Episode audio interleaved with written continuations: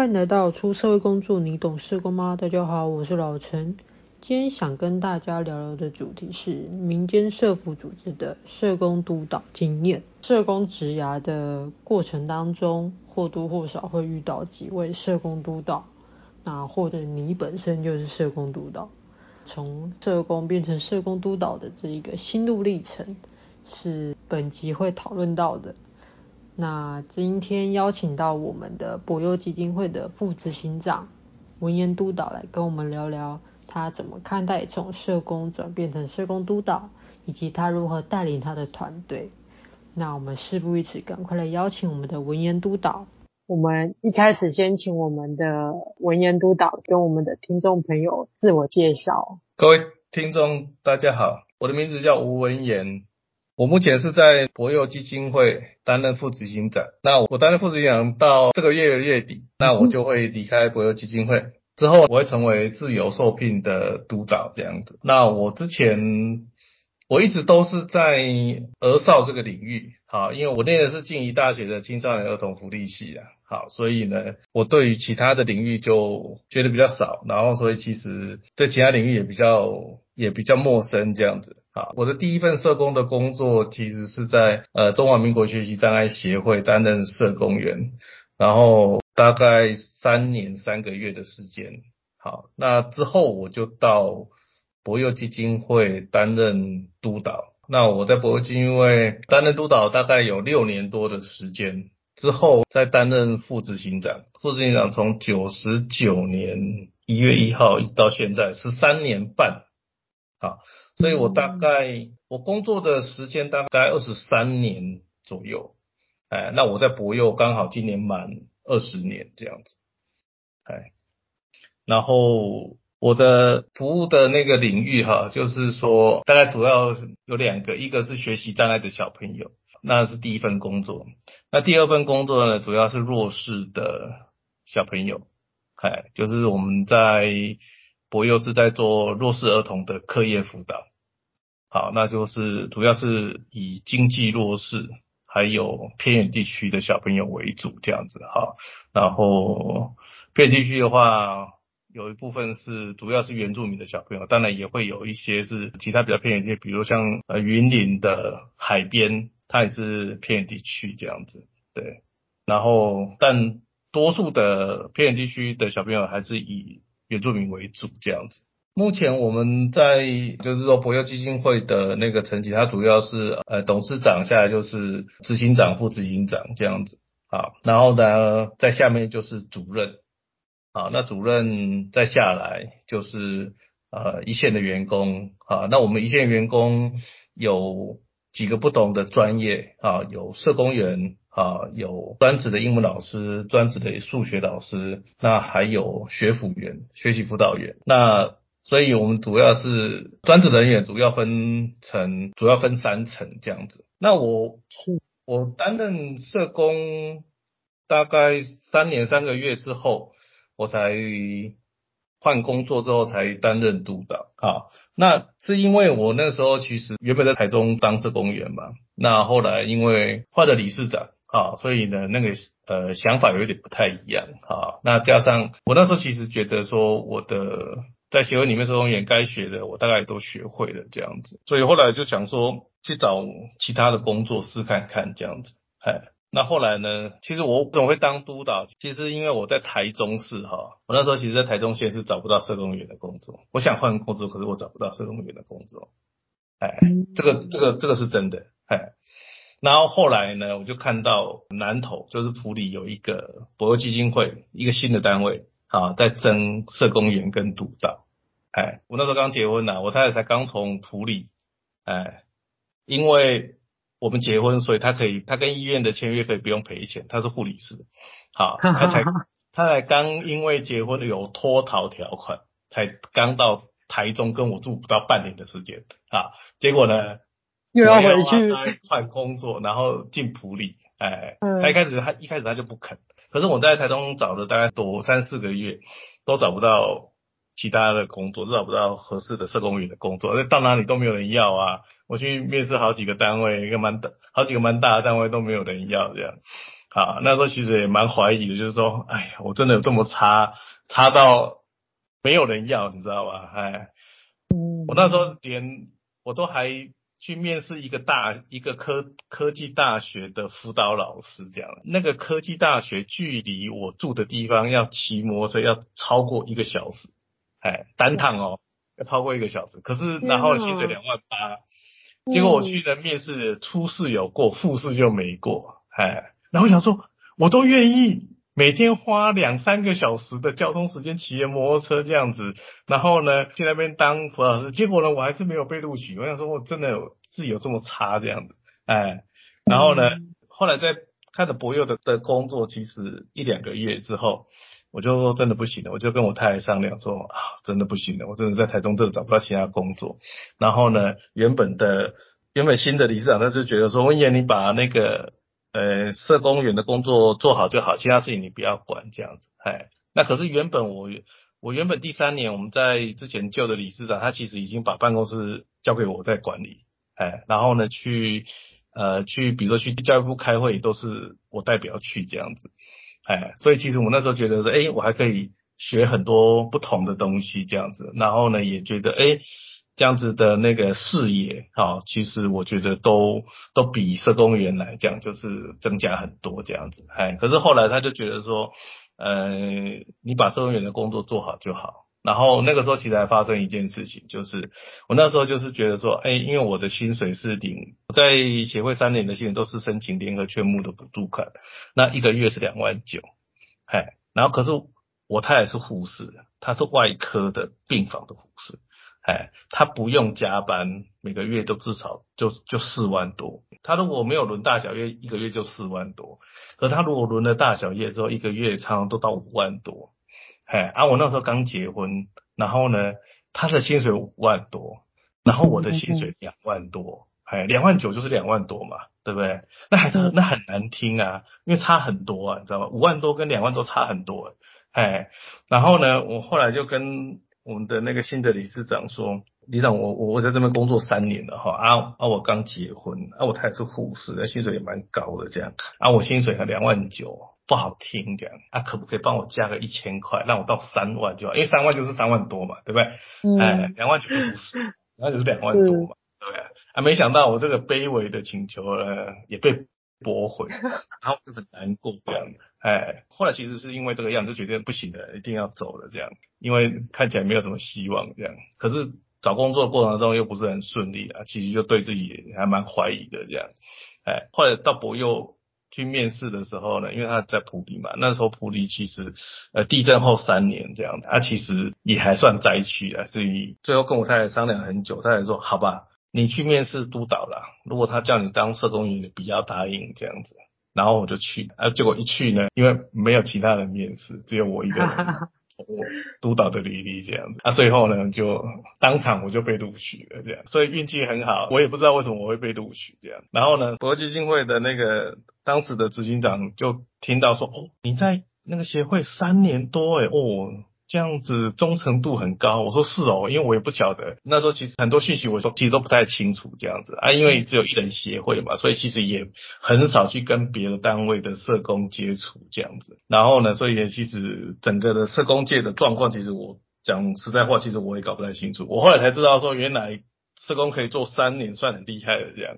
真的，我是后来才知道的。然后后来呢，我就到普里当督导嘛，对啊，那刚好那个时候就是博幼的客服刚要开始这样子，所以我去的那个月开始客服，所以我是博幼的第一个督导。后来到了九十七年的时候，大概四年多的时候，后来我就到尖石乡跟五峰乡去当督导。因为那时候拓展到电视像五峰乡啊，没有人这样子。后来我就我就自己请掉了哈，因为我跟我的主管的理念常常不太合的。因为我的主管是学管理，哎啊，他很注重成本啊，我是学社工的，我我觉得有品质的服务比较重要。那所以我们常常有时候会有一些对于很多事情的看法上不太一样这样子。对，那后来我就想说啊，那不然这样好了啦，那反正新竹也没有人嘛，哎，我那时候。就跟我们的那时候的执行长说啊，我们都习惯他叫他主任了啊啊，他在他其实，在社工界也蛮有名，就是脾气非常大，非常有名啊。这个老一点的其实都大概都还知道了哈。他之前在一个也是非常大的一个深藏单位这样，然后后来到博优当执行长。然后我就跟他说：“主任，你信得过我吗？”啊，然后呢，他说：“信得过啊。”啊，然后我说：“如果你信得过我，小事你不要管，大事我会跟你报告。啊，我去监视五峰当督导。哎，但你要放手，你不要什么都管。哎，我这个人最怕就是。”上面的什么都管，那个小事都要管，他绑手绑脚，这样很难做事。啊，后面这几年在府里就是这样，因为执行长也在那里嘛，所以他就什么小事他都要管呐、啊。我我就很难做事了嘛。比如说有一次他在骂我的社工员嘛，那骂完之后呢，我不在嘛，然后我的社工员骂完之后，我社工员就跟我提离职啊，那我就很生气啊，我就跟他讲，我说我的社工也是我骂的，怎么会是你骂的呢？你不知道你那个炮火的威力，我的社工也是受不了的吗？嗯，对不对？因为他那是大炮嘛。我的社工也是小鸟啊，你这样一打，我的社工员就死掉啦。啊，我社工员死掉的时候，我要怎么办？我就没人啊。哎，我说社工也是我骂的，我知道怎么骂我的社工员，我社工员不会走啊，还可以把事情做。啊可是他不知道啊，然后呢，他一骂我社工员就说督导我要离职了这样，所以我就很讨厌他来管我的社工员了，因为他这样子都会把事情搞砸嘛。对啊，那这个这个其实，其实，在管理上，其实他就是越级啊，你知道吗？对，就是说，他其实把我的工作抢去做，他不知道其实我骂我的社工员不会怎样，可是他骂会出事。管理上其实是这样子，其实是不行的。那那个时候，其实当督导的时候，其实也什么都不会啊。不过还好，那时候的那个到博优之后，那个执行长其实他管理很强，对，所以其实说我虽然跟他很多事情看法上不一样，但是的确从他身上学到很多管理的。东西这样子，这也就是我学社工我本身我觉得我们很缺乏的东西，就是学社工的人，尤其是早期，其实我们比较没有管理的课程跟概念，我们对很多事情的管理，其实我们其实是很弱的。哎，我就觉得说那个时候当督导的时候，其实管理的东西基本上都是从之前的执行长身上学，因为他本身就学管理，他管理非常的强。然后还有比如说策略性的规划，就是看事情。眼光看比较远，然后呢，可能做一些规划，比如说五年、十年的规划、策略性规划，好，然后看趋势，这个东西就他们就非常的强。那这个部分其实我就觉得说，我们在专业的养成过程当中，这我们比较缺乏这样子的训练。哎，是。那所以说，我觉得这个也是我后来观察我们在社工界比较容易出现的状况，就是说我们对于管理的概念啊，其实还不够强。当然，可能后来专业训练有好一点，有把这边加进来，但是整体上来讲，那个强度还是跟学管理的人基本上还是有一定的差异。那还有就是，比如说高阶主管的训练这个部分，就是策略性的规划，那这个部分其实是我们非常弱的地方。那当时呢，其实那时候当督导的那时候，因为也都不会嘛，所以就从头学啊。然后呢，还好啦，因为我从小就是一呃书没有念得很好的人，然后做事情呢，其实都不是一次就可以成功的人。所以不管在做是当社工员或者是当督导的时候，其实也经历过很多的失败。但是我就觉得那就正常，为什么？因为我们就不是很厉害的人，我们就不是做事一次就成功的人。所以呢，做事情做三次、四次、五次才成功，那是正常。哎，我就觉得那个就嗯很正常啊，因为所以反而那些挫折，很多人会觉得说，社工这样子的工作其实会遭遇到非常多的挫折，很多事情就不是一直能够做，会觉得这个不太好克服。可是这个对我来讲，其实反而我会觉得还好，我觉得因为从小就习惯了这样，对，这个有时候也是小时候生活过得不够顺遂，长大工作也有好处这样，比较任性。对对对对。然后呢，所以其实同样的，在这写作个案呢，我也不会天真的以为你跟个案讲，他就全部改过来了，那不可能。那我们都知道，那个很多时候很多东西其实是要有足够的次数这样子。所以我就觉得说，其实，在当督导的时候，其实心情就是我们那时候其实也都不知道怎么办。不过我觉得，至少我我在博幼，我觉得学到很多的原因，是因为博幼的督导体系很完整，这个是非常大的差异。这个是我观察啊，我这二十几年在工作的时候，其实我有有时候我会发现，就是说台湾有很多的协会很小，然后呢，他会因为人员的异动，他的经验很不容易留下来。好，然后呢，那如果尤其是这些机构，他又没有督导体系的话，就会非常的惨，就很容易这个样子。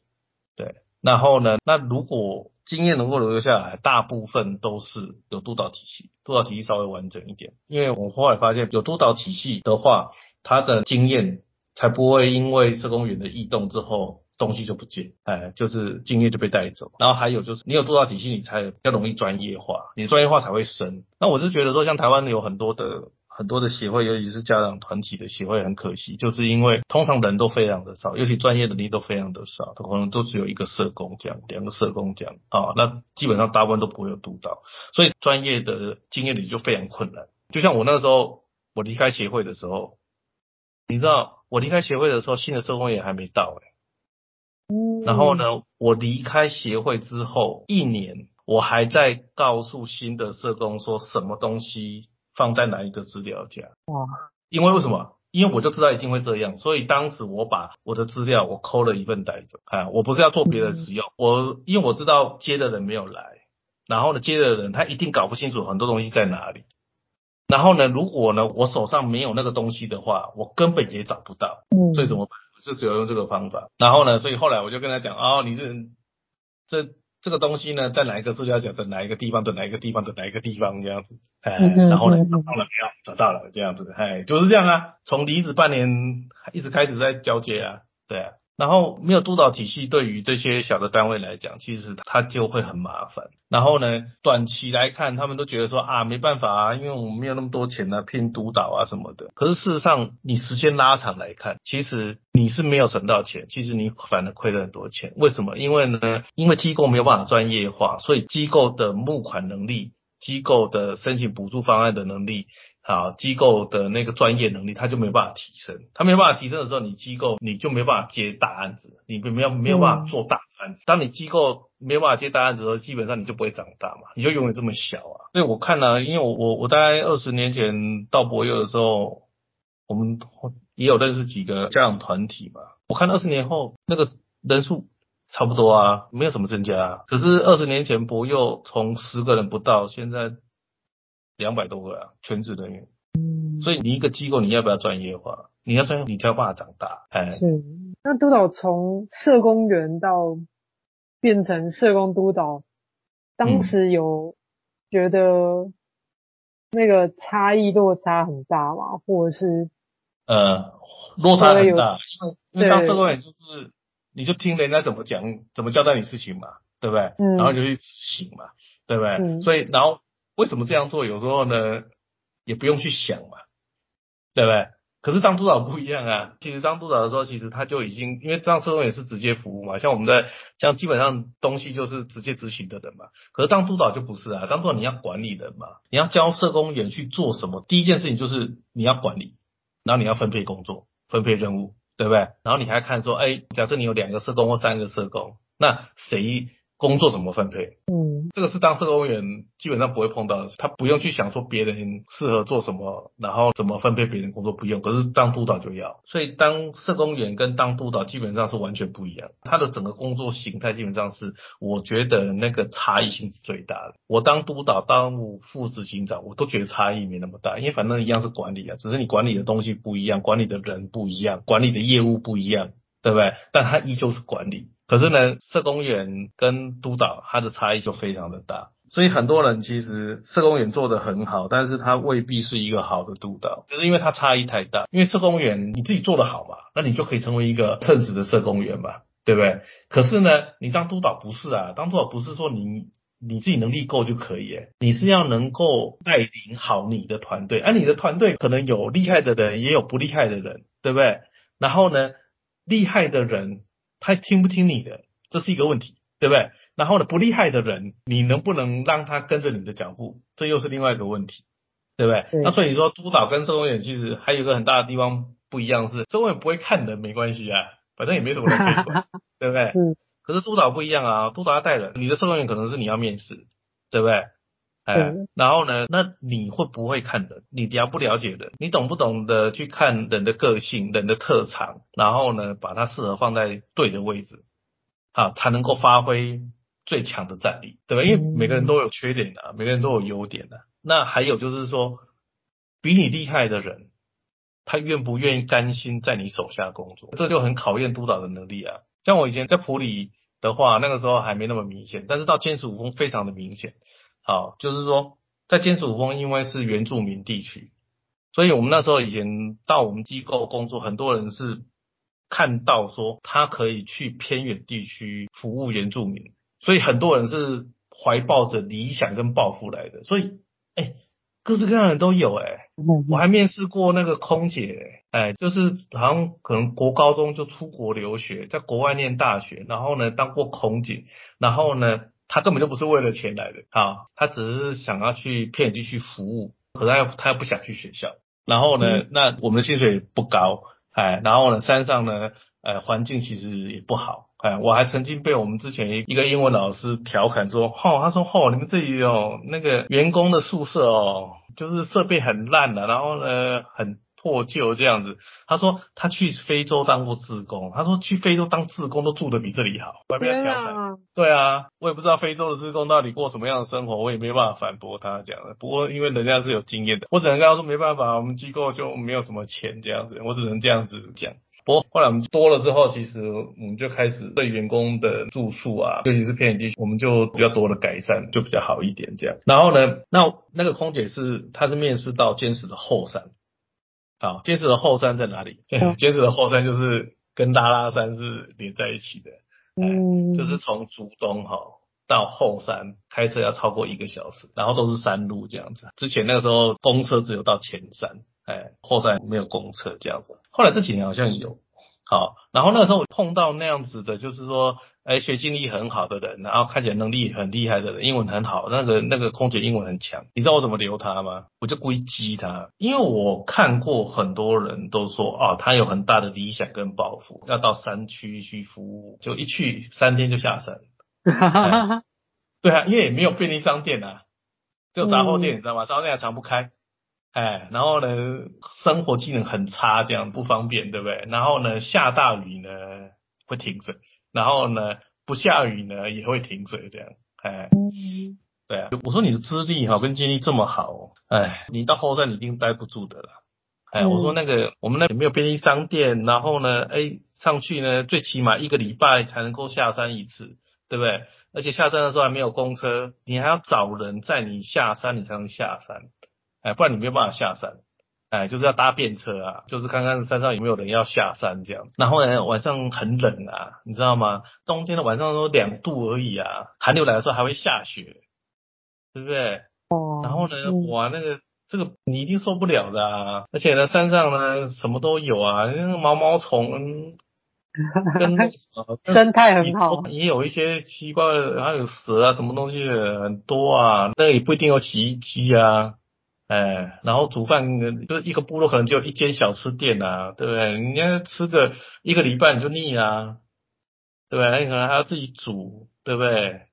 哎，然后我说你一定待不久的，对，我说我不相信你可以待很久，对，哎，他听了他就不服气，知道吧？嗯。然后然后他说他他就说他要去这样，结果后来呢，然后我说好吧，那你真的要去的话，那就是啊，不要下个礼拜来报道。他本来没有车的哦。他下礼拜来报道，他自己去买了一台四轮传动的 Suzuki 的，哎，S 酷那种那种中古的车就开上来，嗯、你知道吗？哇，都哇这么猛这样，哎，没有自己去买一台中古车，搞一台，嗯，对对对对，哎，他就说他一定可以待下去，对，哎，结果呢？后来呢，他在后山待了三年，哎，然后才下山接我们的教学组的组长，很有趣啊。然后后来好像又工作好几年，后来到高中去教英文，这样就是很厉害的人，他们不见得留得住啊。那我的习惯是这样子，就是因为我都会跟他们讲实话，我都而且我都会跟他们讲，就是说，尤其我们到，尤其在偏远地区，在尖石五峰面试的时候，我都会跟他讲，就是说我们这是一份钱少事多离家远，工作辛苦，督导很凶的工作。然后我跟他说我很凶哦，我会骂人哦，而且呢，很多女同事都会被我骂到哭哦，男生也有可能会被我骂到哭哦。哎，啊，如果你不能接受人家骂你，那你不要来。哎，因为事情做不好就会骂人。对，然后呢，唯一的好处是什么？唯一的好处是你可以在。偏远地区实现你的教学梦想，只有这个好处。我会给你范围，但我不会硬性规定说你一定要怎样做，怎样怎样怎样教才可以。不会，我会给你一个范围，我会给你空间，你只要可以把小孩教会就可以。只要你用正当的方法，你可以把小孩教会就好。哎啊，我不会管你那么多，这好处只有这个。然后他说，对，他不去学校就是因为这个原因，他就是想要有教学上有比较自由这样。然后呢，我就跟他说，最我都跟他们讲，先把丑话说前面，哎，然后呢。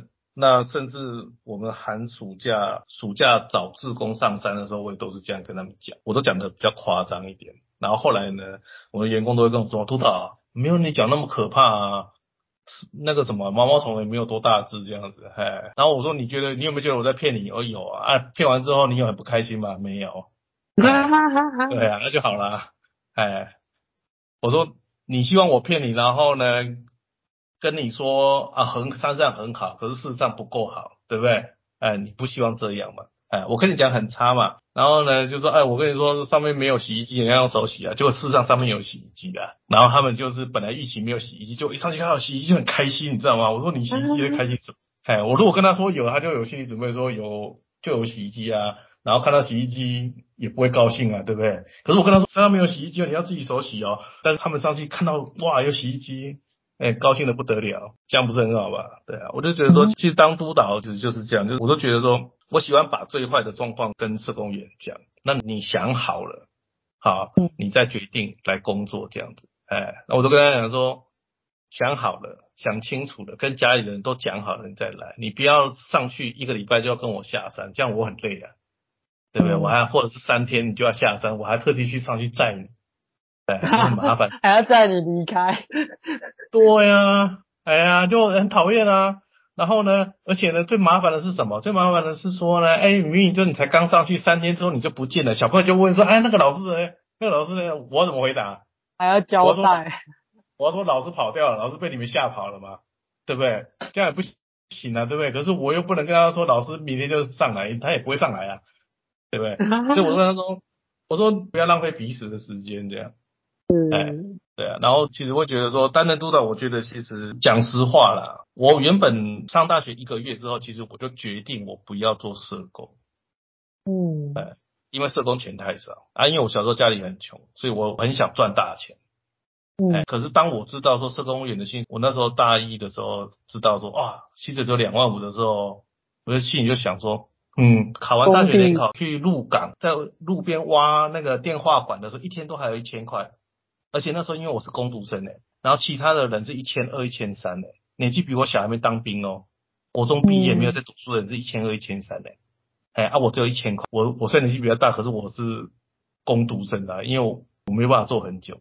然后后来我去搬砖头，搬砖头一天有到一千三诶，我一个暑假我可以赚八万块，对，然后呢，那结果我念完四年的书，一个月剩两万五，按这样子不对。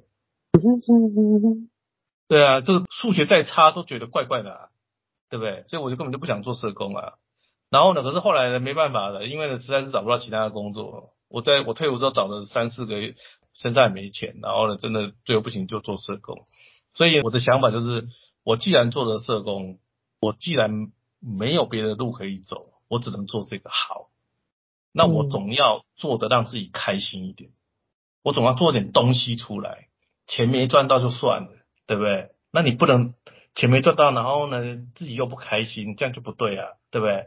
啊，做的没有成绩，那你你就觉得没有意义啊。你如果说今天钱赚很多啊，然后事情做的不好就算了，对不对？反正无所谓啊。你今天叫我去台积电一个月给我十万块，啊，你叫我每天闲闲的没事干，或是做什么，那我没意见啊。对不对？可是社工不是这样的，我就觉得，哎，我钱没赚到就算了，然后结果呢，我做事情还没有效，那就不对啦。所以我就告诉自己说，不行，哎，钱没赚到无所谓，但名声要赚到，哎，就是要想办法知道自己是活着的人，自己要做事情要就做的事情要有效。所以后来我就觉得说，当督导啊，钱比较多，哎，然后还有就是我可以决定比较多的事情，哎，所以后来我就觉得说。不行，我一定要想办法当主管，因为当社工员薪水实在太低了。因为你三年五年还可以啊，对不对？那你十年，我天哪，那还得了？哎，你如果十年二十年薪水都还比太太低，这样子不行啊，不能这样啊，对不对？一辈子抬不起头来，对不对？这样子不可以，哎。那所以我就觉得说，其实当督导就是可以决定的事情变多，当然你就发现就是说，其实这件事情在在从事社会工作的过程当中，可以决定事情这件事情其实是非常重要的。就是我可以因为我的决定而让案组更好，看让我们方案更成功。好，那比如说像我们在之前在普里有很多事情，就是一开始做客服嘛，对不对？然后呢，其实大家都不知道怎么做，所以很多都会有很多新的状况。然后那时候就是督导决定要怎么做啊，啊，就是督导要想办法啊。啊那个时候我们就会发现，就说，哎，我的决定其实就可以影响事情的成败。然后还有就是说呢，哎，我如果努力做，就可以让事情变得很好，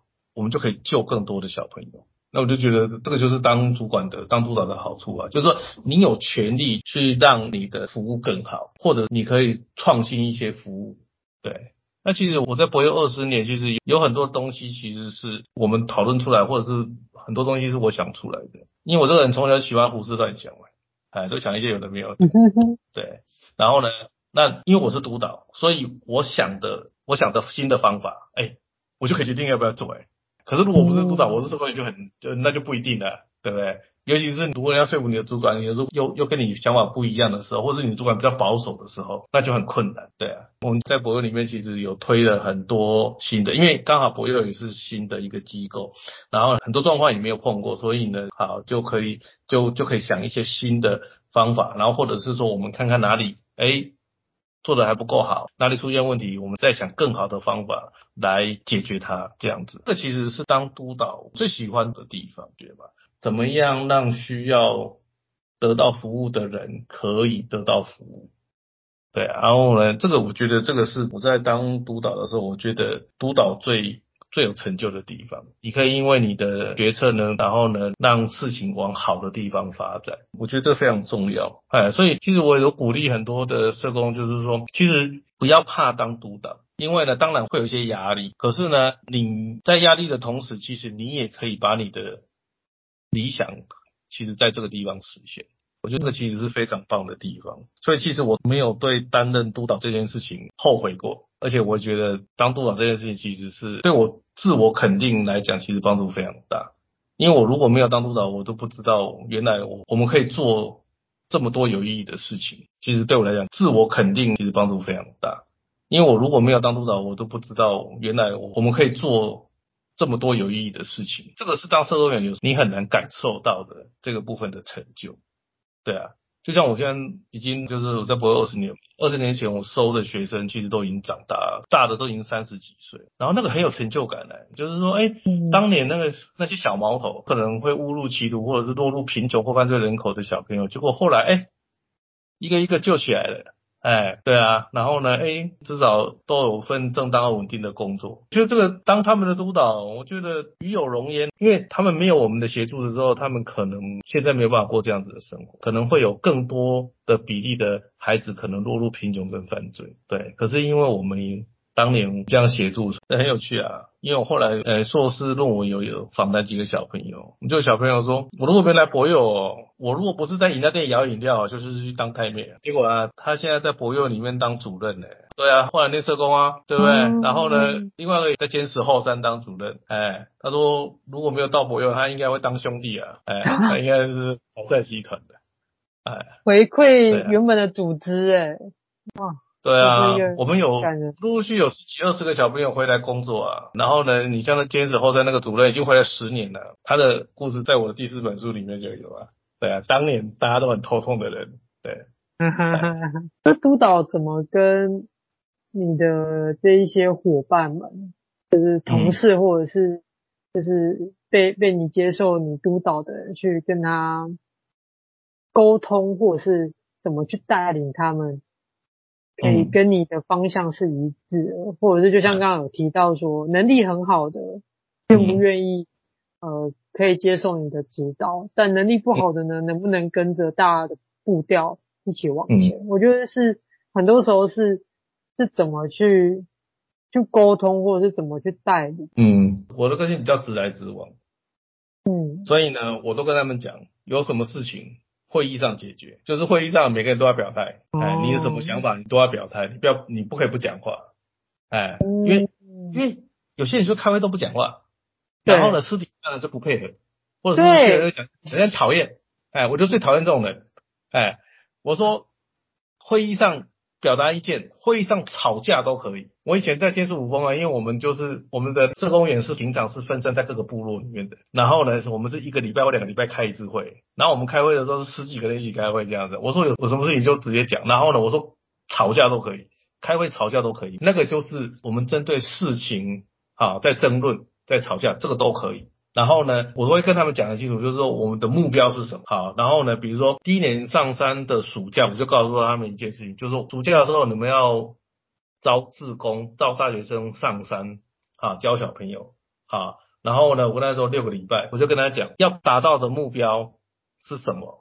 啊，比如说我们那时候其实所有的人哦都告诉我一件事情，就是偏远地区的部落的小朋友阅读能力很差，不可能看得懂侦探小说。好，所有人都告诉我这件事哦。好，然后呢，我那时候我就跟他们讲，我说呢，别人都这样讲，好，就连我们基金会里面其他中心的员工同事也都这样讲。然后我那个，因为我之前都在普里嘛，好，那普里的小朋友没有问题嘛，啊，那那我的想法很简单嘛，我就是说，为什么他们会觉得？原住民的小朋友就不能念福尔摩斯，我不太信，你知道吗？因为我觉得别人讲的听听而已，我其实我不太信。哎，我说我试看看，哎，我试过了不能成功，我才相信不能成功这样啊。那别人说不能成功，我我就会只会停留在别人不能成功，而不是我不能成功。好，所以我就跟他讲，我说好，很简单啊。我说你每一个部落，因为我到部落里面去，我我发现每一个部落至少都有一个以上的小朋友很聪明。嗯，哎，至少都有一个，有的部落不止一。我跟我们社工员交代任务啊，就是六个礼拜以后，我要看到一件事情，就是你从志工里面去找一个看得懂福尔摩斯的志工，至少要找到一个啊，因为我们的志工一个部落大概可能有五六个这样。然后呢，那同时你去部落，你在你服务的小朋友里面，三年级、四年级以上的小朋友啊，哎，大概那时候在呃五六年级。好，主要是五六年级为主。好，然后我说五六年级的小朋友里面，你挑一个最聪明的小朋友，然后你请那个大学生教他怎么念福尔摩斯。好，叫他看，盯他看。啊，然后呢，想办法至少要看懂一个侦探小说的故事，他要看得懂。好，然后他要他要能够理解，然后他要能够讲出来。好，然后我跟他说，最后一个礼拜我们有一个成果发表。好，我们的成果发表呢，高年级的小朋友就不是唱歌跳舞，阅读就是讲福尔摩斯。好，英文呢就是可能就唱，你可以唱英文歌，或者是或者是英文自我介绍啊，或是背英文课文或什么都可以。结果呢，第一年最后一天的时候，我们就把十几个部落的小朋友，就是说要要参加成果发表的小朋友，大概一个部落带平均五个，全部集中在某一个学校。然后呢，就是每一个部落都要上台表演，就是你有参加的都要上台表演，哎，然后那一次只有一个部落，一个六年级的小朋友把福尔摩斯讲得非常的清楚，只有一个，十几个只有他一个，其他都讲第一大了，你知道吗？啊，嗯，然后呢，可是呢，台下坐了谁？台下那一年第一年来的时候呢，坐着 TVBS 的那个李涛。因为新竹的尖石五峰，那时候我们会去尖石五峰开点，就是 TVBS 他们赞助的，所以第一年他就去。然后他看到了之后，他吓一跳，他说：“这就是李校长讲的那个侦探小说嘛，福尔摩斯。”我说：“对啊。”哎，他说：“怎么可能？他看得懂。”我说：“为什么不可能？”哎，然后我跟你讲啊，第一年是只有一个哦，你知道第二年发生什么事吗？第二年就是所有的部落，每一个部落的小朋友，就是参加小朋友，通通讲清楚，通通都会念。为什么？因为他们第一年，所有人都看到那个部落的小朋友会讲，你知道吗？然后呢，去参加的啊，比如说新的国小有五个小朋友参加，嘉兴国小有五个小朋友参加，然后，他们自己讲的不怎么样，可是他看到了桃山国小的小朋友讲的很厉害，哎，因为第一年讲的最清楚就是桃山国小五峰的最里面的那个学校，就是那个清泉部落，那个张学良故居那个。那个那个学校，嗯，哎，六年级的，后来那个小朋友念平教大，哎，然后呢，他们都看到了有一样是部落的小朋友，他可以把他讲得很清楚。他们看到了跟他住在同一个地方，吸着同样的空气，喝着同样的水，看着同样的月亮的小朋友居然会，那他凭什么不会？嗯，这个非常有趣啊。然后所以我就跟社工员讲，我说我不管了、啊，我不管你用什么方法，只要是正当的方法，你都可以用。然后呢，你就是想办法让小朋友会念，为什么？然后呢，就是这样子啊。所以你有标杆出来之后，一年就比一年厉害。到了第二年还第三年的时候，那时候刚好李家同校长去。然后那次是在梅花国小，那次他听到什么你知道吗？那次他听到了有人背琵琶行，小学五年级小朋友念背琵琶行背出来，吓得太吓一跳。哎，琵琶行也不好背，嗯，一百零八句，对，人，然后那一年就有一个五峰国小的四年级的小朋友，叫把父母讲得非常的清楚，四年级就就看得懂，所以真的做不到吗？哎，可是我都跟跟周围人讲啊，反正。方法你们自己想啊，哎，我反正我我给你目标，我给你范围，啊，然后呢，但细节我不会管你，哎，我不喜欢管太多细节，我只会我只会告诉你说我们目标是什么，然后我们什么时候要把这件事情完成，然后我们的共同目标是什么，哎，然后呢，我们就是有困难提出来，大家一起想办法帮你，这样子，大家一起，我们就是一个团体嘛。我就跟大家讲说，做不好大家都丢脸了，不是只有你丢脸了，对不对？督导最丢脸，做不好督导最丢脸了，对啊。然后呢，大家一起把事情做好，对啊，那个，然后呢，就是告诉员工说他做这些事情的意义在哪里，有时候就会激励他们了，哎，就刚刚说，你看呢、啊，我们有社工员去小朋友的家里家访，家访完之后回来都非常难过，他说，督导他自己也是低收入户，东部的。原住民，然后他自己也是小时候也是低收入，他生活过得很苦。可是他他看到地震后三四年的，居然还有人住在灌溉用的那个大圳的那个上面，哎，就是铁皮这样搭起来的。然后呢，家里人没有电，然后呢是用蜡烛。他觉得说，怎么还会有人过这种生活？他觉得很难。然后我就跟他讲说，有什么好难过？我说，你以为你不去他家，他就没有在过这种生活的吗？不会啊。真的，他一直在过这种生活嘛？不是你不知道，他就没有过这种生活啊！哎，我说你不应该难过，你应该高兴才对。他就很纳闷说，为什么应该高兴？我说你有没有发现，今天他认识的人，今天以前跟今天以后哪里不一样？他说，唯一的不一样就是他认识我们了、啊。哎，那我那我我就那那我啊，我们做什么的？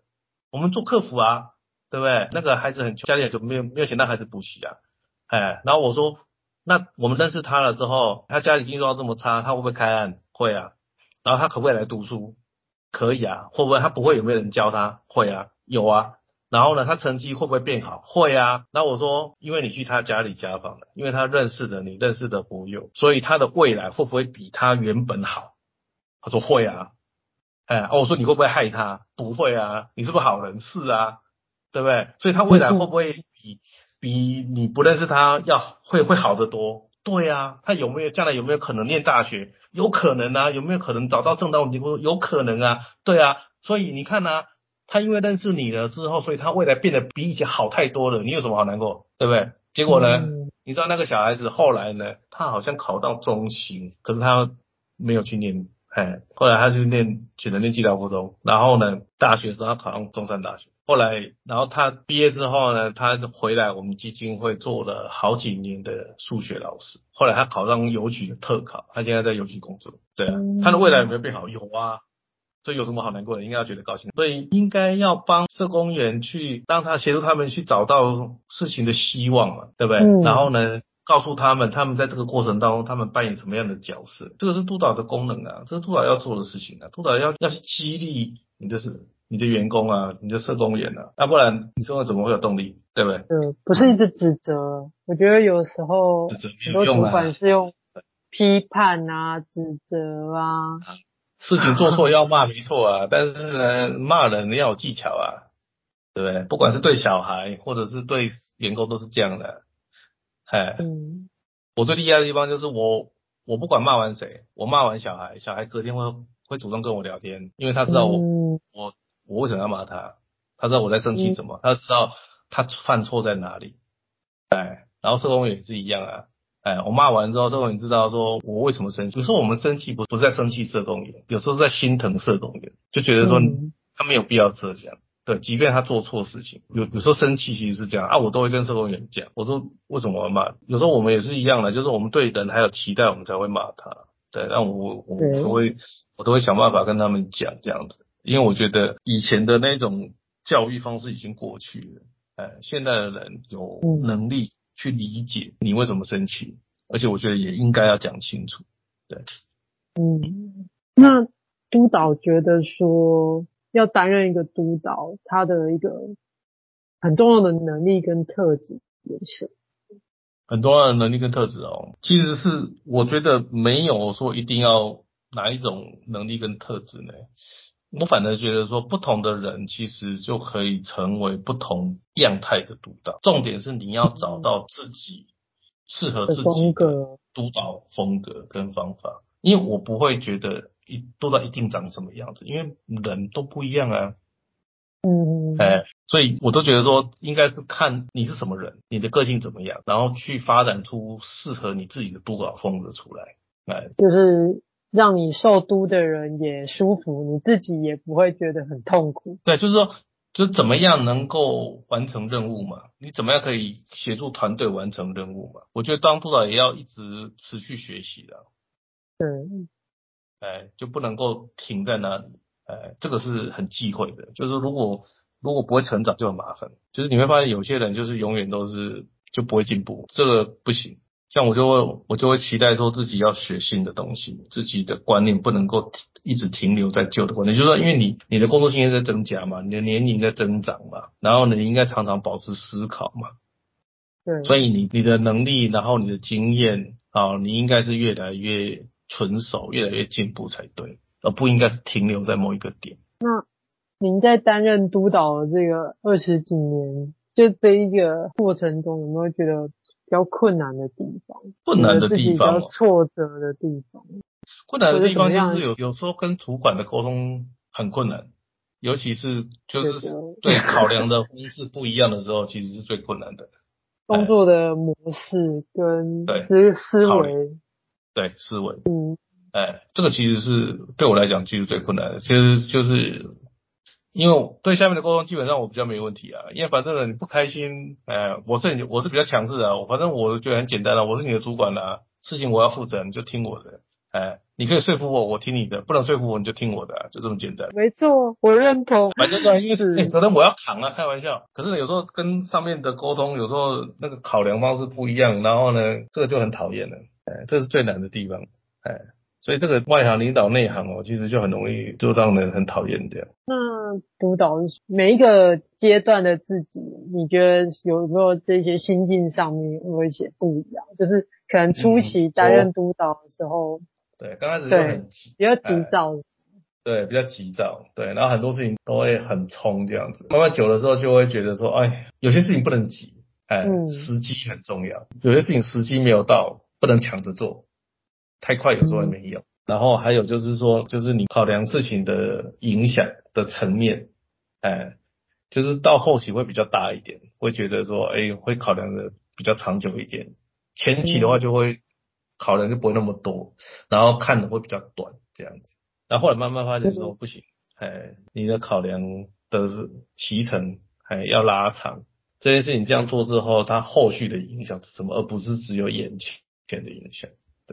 是，而且是需要经验，就越多的经验会让你的眼界会越来越宽。也不管当主管或怎么都好了，其实其实只要记得一件事情，就是你要进步。哎，你不要期待说自己啊怎么样做的，不用。重点是你要持续进步，这个很重要。不要期待，因为每个人能力不一样，你不要期待说你你当督导多久就要就要变得很厉害，不用这个，因为你不需要跟别人比，你跟自己比就好。你现在当督导，跟一年前当督导，你有没有进步？你要问的是这个，嗯，这个比较重要。哎，这个比你的能力能不能达到什么样的门槛，我那个其实不重要，那因为那是别人的事情。哎，就是别人多好，那是别人的事情。哎，重点是你自己有没有在进步，要期许自己持续进步。哎，这样子的督导基本上他才能够越做越好。哎，就是眼光放长远一点。哎。因为有时候我会觉得说啊，他的哎，他这样子能力很好啦，然后呢，可是呢，他如果这样子持续十年，到十年后也不行啊。要与时俱进，不然你就被淘汰。对啊，对啊，然后呢，那很多人说啊，是不是一定要能力很好才能当督导？我说哪有这回事啊？哎，就是你有没有在进步嘛？这个比较，这个这个其实才是关键。我们有在进步，虽然我们走得慢，但我还是会前进的，对不对？你走得快，可是你停下来了，总有一天我还是会赶上你的，对不对？是。其实很多新进的督导会很担心说自己能力不够啊，什么东西的。我跟你讲，会担心是好事，会担心，所以你会知道害怕自己的不足，所以你就要持续进步。哎，那这样子的话，就是说，好，你面对的工作啊，然后还有你带你的团队，他才会慢慢越来越好。哎，人都是这样子啦，都是比较出来的啦。哎，就是说我我这个月有没有比上个月进步？今年有没有比去年进步？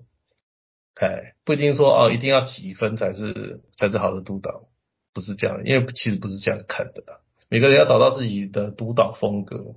哎，然后呢，找到打造你适合你的团队，哎，找到可以跟你一起工作的人，哎，我就常常讲，我以前我面试我说，我说我们是一群疯子，我们在找疯子，嗯、我们找跟我们一样的疯子，你的想法跟我们不一样，请你不要来，哎，因为你会受不了我们，哎，对啊，就是因为这个样子，我们找的志同道合的人，我们的战力就非常强，嗯，对啊，我们以前。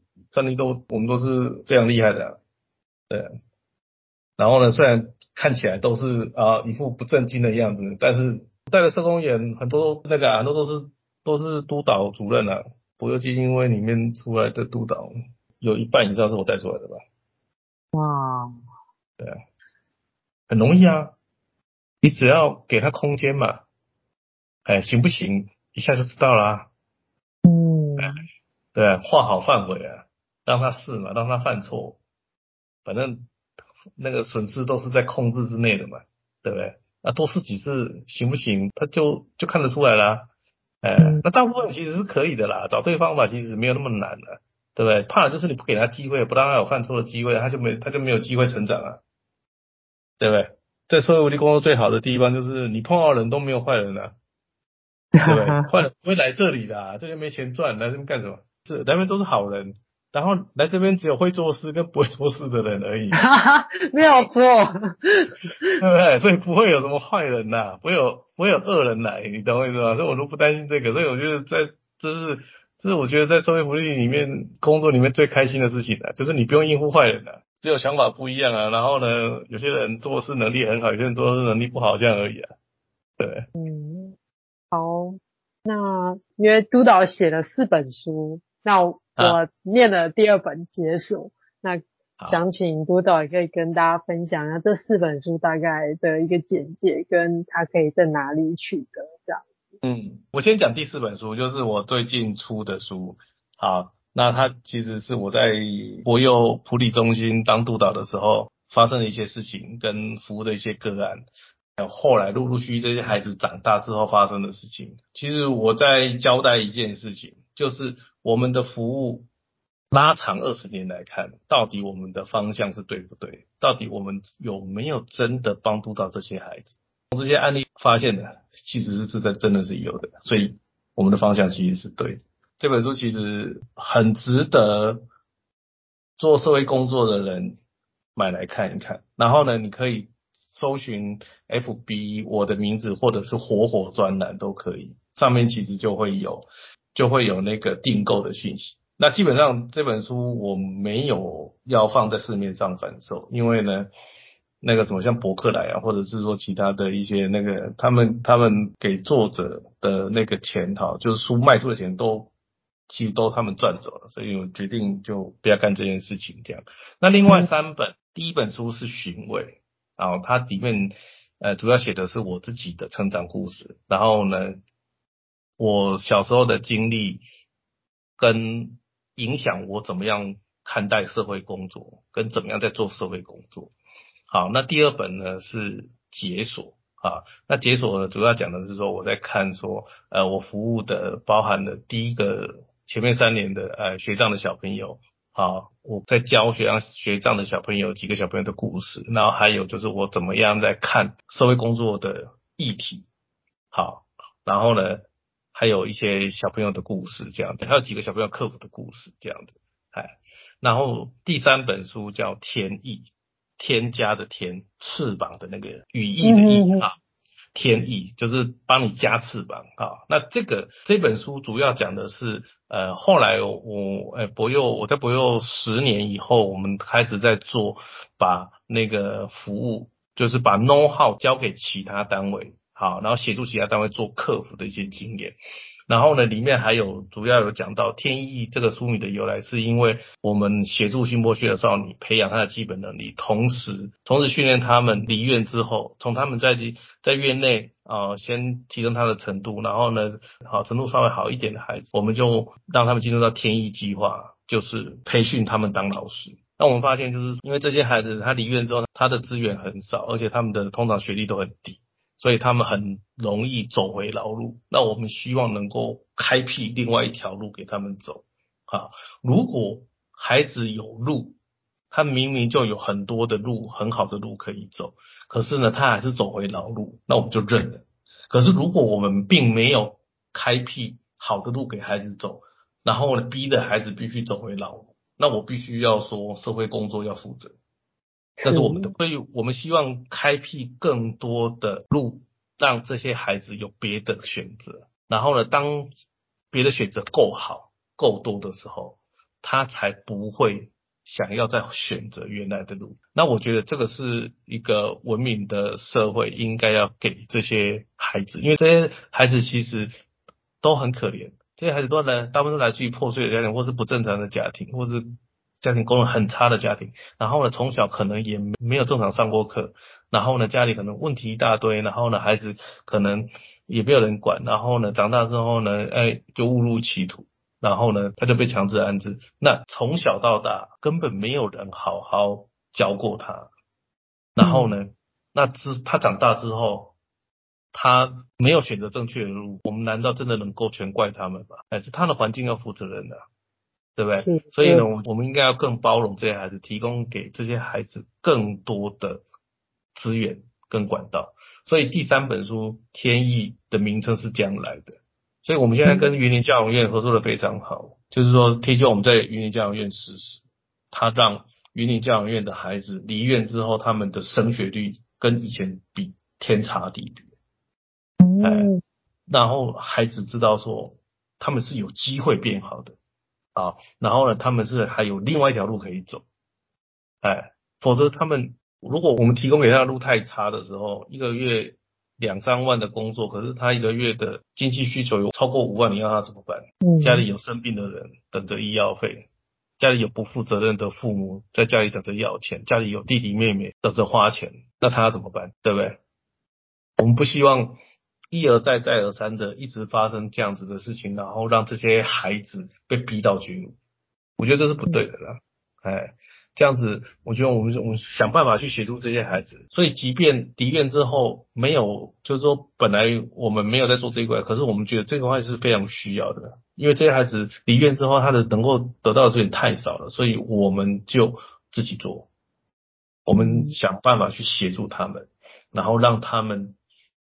离院之后，在在院内就开始接受服务，提提升他们的的程度，然后呢，让他们多元的去介绍各式各样的职业产业，让他们知道，然后呢，离院之后呢，协助他们啊、看看能不能够辅导他们就业，想办法去协助他们解决经济上的问题，让他们可以比较顺利的继续升学，或者是顺利的就业。